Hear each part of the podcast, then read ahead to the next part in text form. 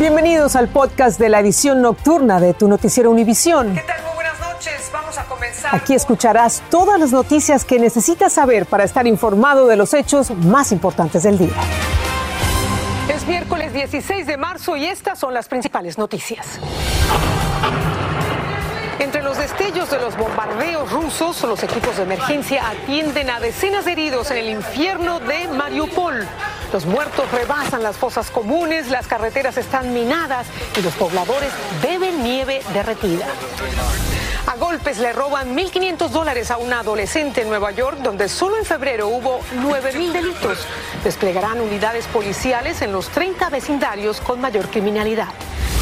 Y el corazón y los pulmones de un donante le regalan calidad de vida a una madre guatemalteca que sobrevivía con tubos de oxígeno. Recibió un trasplante múltiple en una sola operación. ¿Esperar a un trasplante o a morir? Comienza la edición nocturna. Este es un noticiero Univisión Edición Nocturna con Patricia Yaniot y León Krause.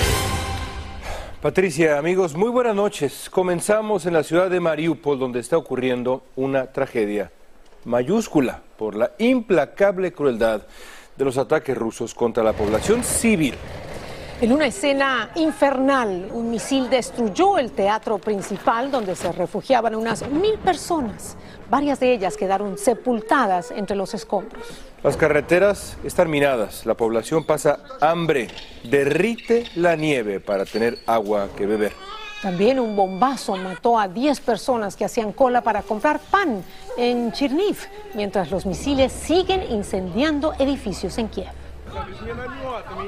Y precisamente afuera del teatro bombardeado en Mariupol había escrita con pintura la palabra niños en letras blancas en ruso. Clarísimo. La imagen de satélite muestra la palabra niños en el suelo a la entrada del teatro para que no hubiera confusiones. Las imágenes fueron tomadas antes de la captura de Mariupol por las tropas rusas. Qué tragedia. Difícil, difícil creer lo que está sucediendo. Amanece a esta hora en Ucrania en medio de este horror de la ofensiva rusa contra civiles. Vamos a enlazarnos, como siempre, a esta hora en directo con Roger Persiva para que nos hable de lo más reciente de esta guerra. ¿Puede haber algo peor, Roger? ¿Qué tal? ¿Cómo estáis? Buenos días aquí en Leópolis. Está amaneciendo aquí en el oeste de Ucrania y como decís, realmente hoy es un día muy duro porque están sucediendo cosas eh, que realmente están sobrepasando ya todos los límites de lo, de lo aceptable humanamente, de lo tolerable. Por si no habíamos visto ya cosas graves en estos 21 días de guerra, lo que ha sucedido en Mariupol, a orillas del mar de Azov, en ese teatro donde se cobijaban entre 1.000, 1.200 personas, niños entre, entre ellas, población civil que estaba siendo, eh, que huía de los, de los eh, bombardeos, ya realmente es innombrable. No datos realmente todavía fidedignos de lo que puede haber ocurrido y tampoco tenemos datos sobre el número de bajas. También eh, al norte del país, al noreste, al noreste de la capital, en la población de Chernigov, 10 personas que estaban en la cola del pan también han fallecido debido a los bombardeos de las tropas rusas. Todo esto sucede mientras se van filtrando noticias más o menos esperanzadoras de esas negociaciones que mantienen las partes y que apuntan a que próximamente podría haber algún tipo de acuerdo eh, relativo a un alto el fuego. Noticias que hay que coger evidentemente con mucho escepticismo. Patricia, León. Gracias, Roger. Y en medio de este infierno de la guerra, el gobierno de Estados Unidos decidió enviar más ayuda a Ucrania para que enfrente la invasión rusa, a pesar de que no apoya la creación de una zona de exclusión aérea, como ha suplicado el presidente Zelensky. El anuncio se hizo después del emotivo y poderoso discurso del líder de Ucrania ante el Congreso. María Rosa Lucchini nos explica en qué va a consistir esta ayuda. Es un criminal de guerra. Así se expresó por primera vez el presidente Joe Biden de su homólogo ruso Vladimir Putin. Biden hizo el comentario a un grupo de periodistas luego que anunciara 800 millones de dólares adicionales en asistencia militar para Ucrania. La ayuda consiste en 800 sistemas antiaéreos, 9.000 sistemas antitanques, 7.000 armas pequeñas, 20 millones de munición y drones de alta tecnología que pueden ser operados a millas de distancia. El apoyo que le está dando eh, los países de la OTAN a Ucrania es significativo porque la tecnología es buena. Y precisamente esta mañana, en medio de aplausos y ovaciones de pie, El presidente de Ucrania, Volodymyr Zelensky, se dirigió al Congreso estadounidense y pidió más asistencia militar para hacer frente al avance ruso. En el momento más oscuro de nuestra nación, de toda Europa, les pido más ayuda suplicó Zelensky, mientras mostraba imágenes de la triste y cruda realidad que están causando los bombardeos rusos al pueblo ucraniano. Zelensky imploró el cierre del espacio aéreo, pero la OTAN ha dejado claro su decisión de no establecer una zona de exclusión aérea en Ucrania. Porque tenemos la responsabilidad de asegurar que este conflicto, esta guerra, no escale más allá de Ucrania, afirmó el secretario general de la Alianza. La Casa Blanca ha rechazado un enfrentamiento directo con Rusia. Como sabemos, en la mayor escala es un enfrentamiento nuclear entre potencias que tienen armas nucleares. Y durante su discurso al Congreso, el presidente Zelensky también se dirigió directamente a su homólogo estadounidense y dijo que espera que Biden, así como es el líder de esta nación, también sea el líder del mundo. Desde Washington, María Rosa Lucchini, Univision. Y en un discurso, Vladimir Putin lanzó hoy una dura advertencia a los que llamó traidores rusos, que según él, Occidente quiere usar como una quinta columna para destruir su país. El líder del Kremlin arremetió contra los rusos que están más en sintonía mental con Europa y Estados Unidos que con Rusia y dijo que el pueblo ruso sabrá distinguir rápidamente a los traidores de los patriotas. Por su parte, la primera dama de Ucrania, Olena Zelenska, escribió en Instagram que la resistencia a Rusia tiene un rostro femenino y no exagera porque de los 44 millones de habitantes en Ucrania, 23 millones son mujeres y el porcentaje femenino en las filas del total del ejército supera el 15%. Y las manifestaciones del coraje y el espíritu guerrero de las mujeres ucranianas recorren las redes sociales. Por ejemplo, Yarina dice que todo lo que ama está en Ucrania y que luchará lo que sea necesario. Kira también cuenta que nunca había tocado un arma hasta que comenzó la guerra. Y con seis meses de embarazo, Olena entrena a civiles para la guerra y lo viene haciendo de desde 2014. Y otro ejemplo es el de María Halligan. Regresó a Kiev para luchar, como dice ella, contra los terroristas. Yo tengo que hacer esto. Lo haré por mi país, por mis familiares y por mis amigos. Como María, cientos más sienten que todos los ucranianos se han convertido en su familia. Valientísimas las mujeres ucranianas. En México, hoy se dio la primera audiencia para el exgobernador de Nuevo León, Jaime Rodríguez el Bronco, por probables delitos electorales. Sus abogados dicen que no debería estar en prisión porque el delito no lo amerita. Desde la Ciudad de México, Alejandro Madrigal está en vivo con nosotros con los detalles. Alejandro, platícanos, por favor. Gracias, Leo Patricia. Muy buenas noches. Así, este tema está haciendo todo un escándalo en México.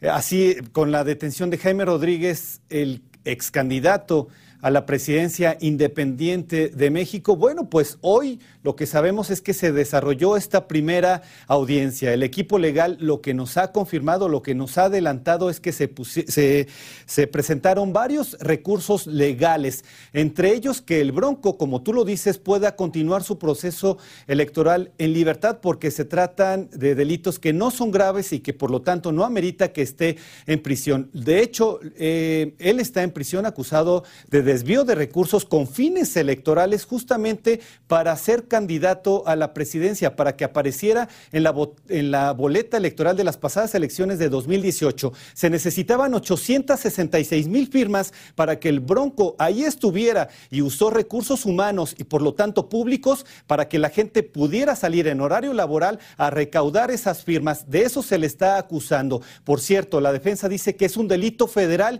y que por lo tanto no debería estar la fiscalía Fiscalía Especializada del Estado de Nuevo León tras él para que continúe en prisión. Otro recurso, lo que están diciendo es que se violó justamente el debido proceso al presentar estas fotografías y que no se tenían que presentar. El presidente López Obrador también se enojó, dijo que, que ha molestado su dignidad y que por lo tanto no se trata de una venganza política. Regreso con ustedes. Gracias, Alejandro, por este informe. Y vamos a seguir en México porque el jefe de un cartel de la droga cuya detención esta semana desencadenó actos de violencia en Nuevo Laredo fue acusado en San Antonio de tráfico de drogas, armas y lavado de dinero. Los fiscales presentaron 11 cargos contra Juan Gerardo Treviño Chávez, alias Huevo, por su papel como líder del cartel del noreste.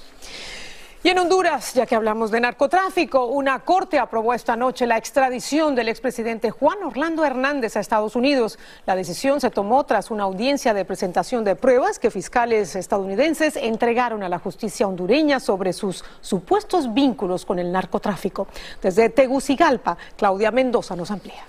Gracias, compañeros. Hace unos minutos el vocero de la Corte Suprema de Justicia dio a conocer el veredicto del juez designado el que establece que Juan Orlando Hernández, exmandatario de Honduras, será extraditado hacia los Estados Unidos. Hoy, luego de una maratónica audiencia que se llevó a cabo, luego de que Hernández llegara de horas tempranas de la mañana, trasladado desde un batallón especial en donde ha permanecido durante un mes, luego de que se conociese la orden de extradición o la solicitud de extradición del gobierno estadounidense, Hernández ha permanecido en este lugar esperando esta audiencia que se llevó a cabo este día. A Hernández, como se recordará, se le acusa de traficar armas, se le acusa de traficar drogas, toneladas de drogas desde el sur de América hasta el norte de Estados Unidos. De acuerdo con el vocero de la Corte Suprema de Justicia, los abogados de Hernández tienen la opción de apelar la decisión del juez y será en las próximas horas cuando se conocerá si proceden o no a interponer esta acción judicial en contra de la decisión del juez de extraditar al exmandatario hondureño. Con este pequeño informe regreso con ustedes al estudio. Gracias por tu informe, Claudio. Y vamos a hablar de lo que sucede en Perú. Allí, socorristas buscan entre toneladas de lodo y escombros a cinco adultos y tres niños desaparecidos después de que una luz de tierra sepultó varios edificios en el norte del país. Entre 60 y 80 viviendas quedaron enterradas por el deslave causado por lluvias torrenciales. Está repuntando la pandemia del coronavirus en el mundo, en eh, China. Hay eh, millones, hay millones de personas sometidas a una cuarentena total. En Europa se han disparado los contagios, esto por la subvariante BA.2, que es un 30% más contagiosa que la Omicron. La farmacéutica Pfizer pidió autorización de emergencia para una cuarta dosis de refuerzo. Jaime García nos va a explicar. 37 millones de pobladores de cinco provincias en China amanecieron con órdenes de permanecer en cuarentena dentro de sus viviendas debido al rebrote de coronavirus, que pasó de 1.337 contagios a más de 3.500 en un solo día. Eso nos debía de preocupar mucho, porque esto quiere decir que ese número que ellos están reportando probablemente es 10 veces más grande. En la mitad de los países de la Unión Europea también se está registrando el aumento de contagios y hospitalizaciones, atribuidos a la nueva subvariante de Omicron, BA2. Es el 30% más infeccioso que Omicron. Lo que debe ser una llamada de atención en Estados Unidos. Yo estoy todavía insegura de que si está bien para andar sin la mascarilla, ¿verdad? Para fortalecer la inmunidad en los mayores de 65 años de edad vacunados, la farmacéutica Pfizer pidió a la FDA autorización de emergencia para una segunda dosis inyectada de refuerzo. Hay que ponerse una segunda, que está bien, porque la verdad los protege. Sin embargo, el gobierno del presidente Joe Biden advirtió que los fondos para pagar vacunas y pruebas se agotarán la próxima semana, a menos de que los republicanos en el Congreso autoricen 15 mil millones de dólares para combatir la pandemia. Uno de los sistemas tempranos de advertencia ha sido el análisis a las aguas residuales de varios drenajes de los Estados Unidos. En una tercera de parte de ellos, en las últimas semanas ya se ha detectado un aumento del mil por ciento en la presencia de coronavirus. Eso quiere decir que aunque no veamos síntomas, el COVID está propagando. En Los Ángeles, Jaime García, Univisión. Vamos a hablar de otras cosas. Una adolescente se convirtió en otra víctima de la ola de violencia en Nueva York al ser golpeado por varios delincuentes que le robaron 1.500 dólares. Precisamente para frenar estos ataques violentos, la municipalidad, la alcaldía, ha creado un mecanismo de seguridad que desplegará agentes y equipos en vecindarios con mayores índices de criminalidad. Una anciana también murió tras sufrir una de estas brutales agresiones, como nos cuenta Blanca Rosa Vilches. Otro ataque sin sentido y sin provocación. Esta vez le costó la vida a una anciana cantante de Broadway y entrenadora vocal de 87 años. Barbara Meyer murió de daños en el cerebro después de que una mujer la empujó en contra de la acera frente al edificio en donde vivía. Oh my God, eso no está bien.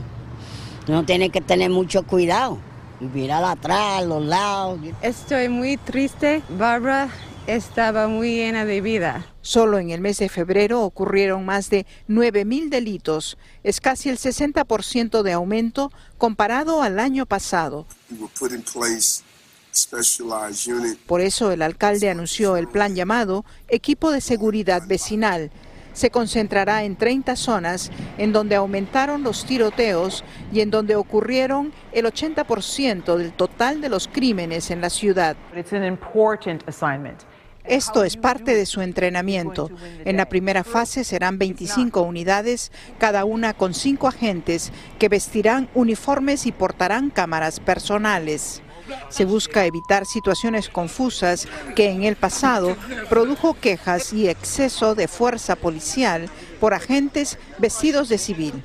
Para las organizaciones que defienden los derechos civiles, el énfasis no debería estar solamente en que los agentes vistan o no uniformes, sino en el entrenamiento, porque sostienen que sí es posible darle seguridad a la población, pero sin producir otro daño en el camino. En la ciudad de Nueva York, Blanca Rosa Vilches, Univisión. Una madre guatemalteca que desde niña dependía de tanques de oxígeno para sobrevivir tuvo que esperar 40 años para tener un auténtico regalo de vida. Recibió un corazón, pulmones de un solo donante para revertir una condición cardiopulmonar que le impedía respirar normalmente. Peggy Carranza nos habla de la proeza médica de trasplante que ha llenado de esperanza a esta paciente y a su familia. La guatemalteca Lindsay Salguero López, de 40 años, hoy camina gracias a lo que dice es un milagro. Mi vida se había vuelto a solamente esperar, esperar a un trasplante o a morir.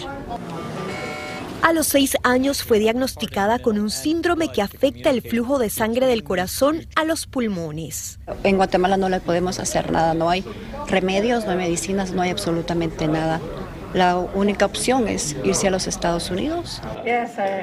Tras esperar casi 10 años por la residencia legal, llegó a este país, donde recibió tratamientos hasta que su cuerpo colapsó. Yo le pedí a Dios, por favor, Dios mío, que no sea, que no sea esta la última memoria de mi hijo, que no me vea él morir eh, en el, en el auto.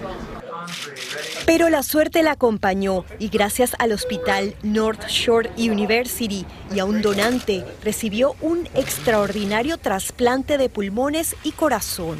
Yo estoy demasiado contento por mi hijo también, porque va a tener a su mamá ahora por muchos años y en estos momentos que él la necesita más. La operación que fue grabada por el hospital duró casi siete horas y es considerada única. Toda mi vida, nunca he sabido lo que es correr y no cansarme y no sentir dolor. Así es que ya no puedo esperar el momento en que pueda salir a correr y salir a caminar y hacer tantas cosas nuevas.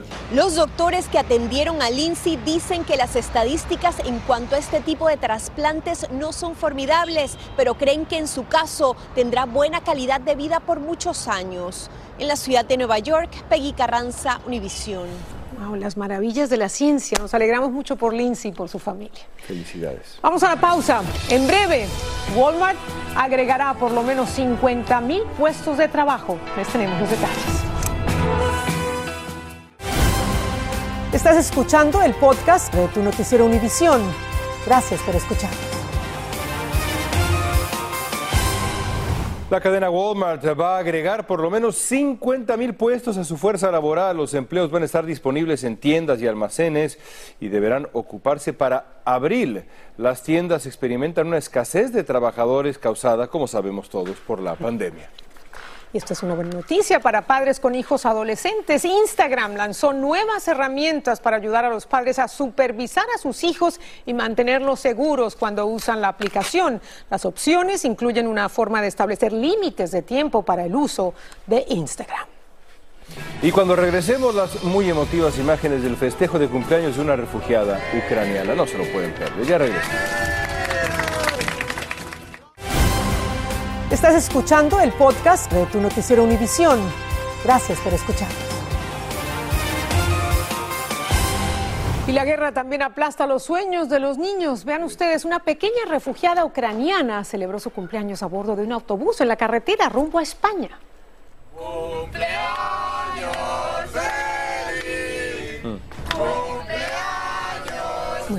Nicole cumplió cuatro años junto a su madre y un grupo de personas que huyeron de su ciudad bombardeada. Su mamá Margarita tenía planes de celebrar el cumpleaños de la niña junto a otros, otros niños, otros conocidos, pero la guerra, como tantos otros sueños, impidió este. Pero bueno, un momento de alegría y de calor humano para esta pequeña con el tradicional cumpleaños feliz. Listo para una nueva vida, para ella y su madre. Buenas noches, gracias por su compañía.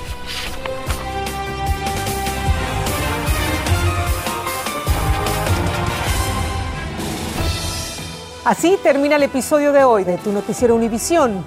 Gracias por escucharnos.